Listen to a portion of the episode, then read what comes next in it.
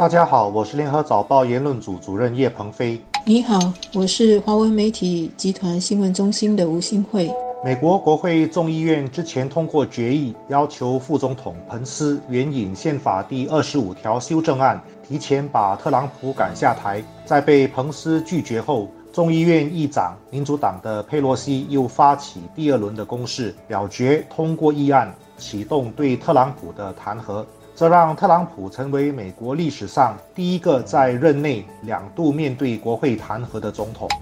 美国总统特朗普在不到一周就要正式下台，然而以他敌对的民主党阵营还是在想方设法让他政治难堪，不是要通过宪法把他赶下台，就是要让他面对弹劾。最终呢，当然是希望让他永久失去从政，甚至是竞选总统的权利。当然，在国会里的民主党阵营可以这么做，最正当的理由就是一月六号发生的美国国会骚乱，而特朗普呢是被指是这一场引起世界震惊的国会骚乱的最大怂恿者。无论是要求罢免或者是弹劾。特朗普都是一种政治行为或者是手段。美国国会骚乱，让美国国内和全世界看到了这政治动作的正当理由。而共和党阵营里一些不能接受特朗普狂妄行为，或者是政见跟他不同的共和党人，也开始公开与他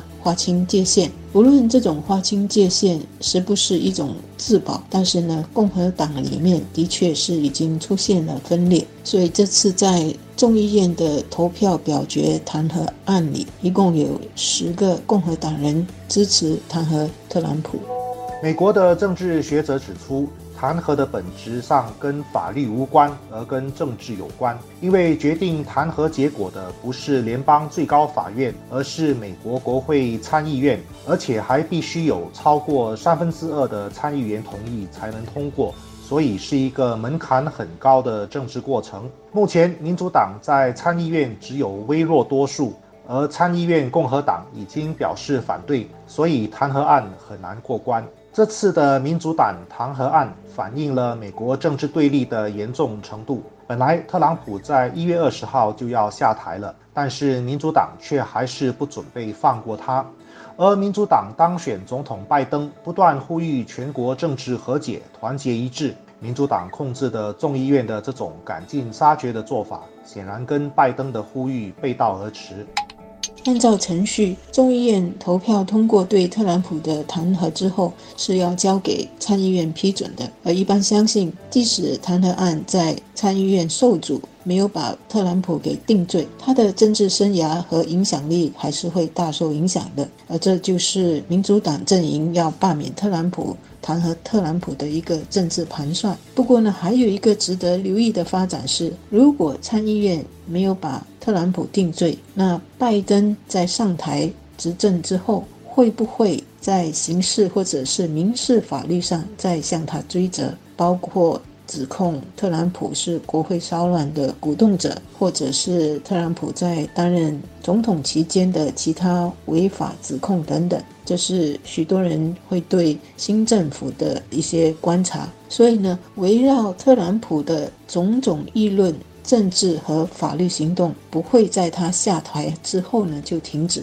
这也就是之前呢会有传说，特朗普正在探讨自我特色途径的一个很大的原因了，因为他要自保。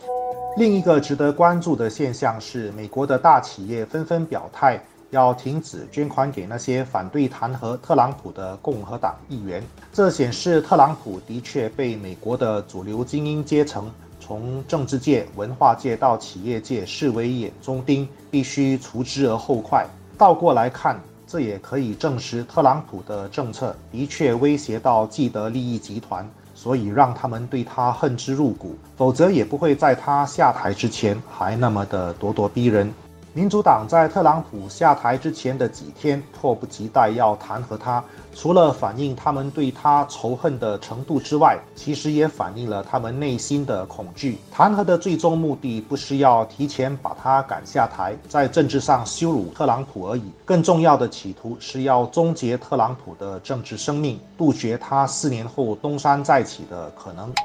问题是，特朗普被弹劾了之后呢，后特朗普时代的美国又会怎样呢？拜登接手的美国已经是很不一样的美国了。除了目前的关闭疫情和国内经济挑战，国内的政治和两党政治严重对立所捆绑的这个美国社会，其实是更棘手的问题。美国国内的极左和极右势力还在互相拉扯。加上呢，特朗普在去年大选中所获得的票数还是相当高的，这些铁粉支持者和其他阵营的美国人下来会如何相处？如何抛下彼此的成见，让已经很不容易的生活回到正常，是很大的挑战，也很考验拜登的号召力和他的团队的能力。就像我之前所说的，特朗普其实只是美国的民粹主义的符号。虽然他获得广泛的支持，也能够左右共和党，所以想要回归主流政治的共和党其实也想除掉他。但是，只是去除特朗普，而不去解决造成特朗普上台的深层原因，只能算是治标不治本。终结特朗普的政治生命，并不能防止另一个像他那样的民粹主义人物的出现。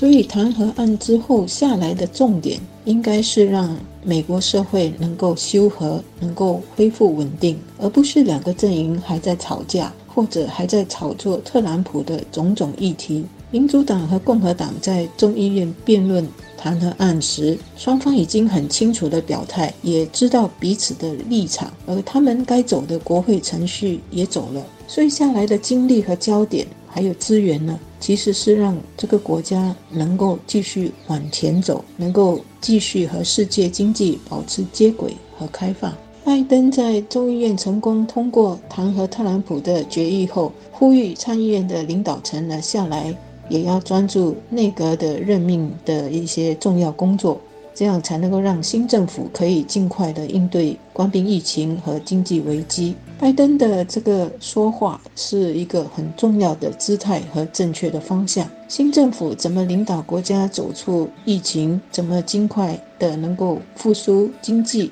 和修复美国和其他国家的战略关系？拜登的更大挑战就是要说服特朗普的支持者，尤其是呢近年来不断扩大的民粹主义者。继续的玩弄政党政治，或者是继续的玩压倒特朗普的牌子，肯定不是上上之策。因为人家看到的不是新政府的魄力和他的大国方向，而是还在特朗普的影子里兜圈圈的后特朗普时代政治，那不是一件好事。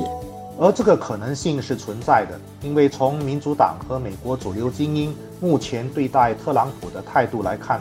他们以为解决特朗普就万事大吉的心态，也表示他们根本就不打算去解决导致民粹主义的深层原因，因为这么做不但难度很大，而且会影响到太多精英的利益，完全吃力不讨好。这其实也是任何改革很困难而且不容易成功的原因，就是因为自我改革非常困难，所以才会出现民粹主义这种外来的压力。迫使精英去改变，不然就取而代之，实行真正的变革。美国目前的情况是，精英成功的抵抗了压力，把特朗普赶下台，但是却没有化解压力来源的深层矛盾。所以不必算卦也可以知道，国的政治动荡不会随着特朗普的下台而结束，反而可能变本加厉。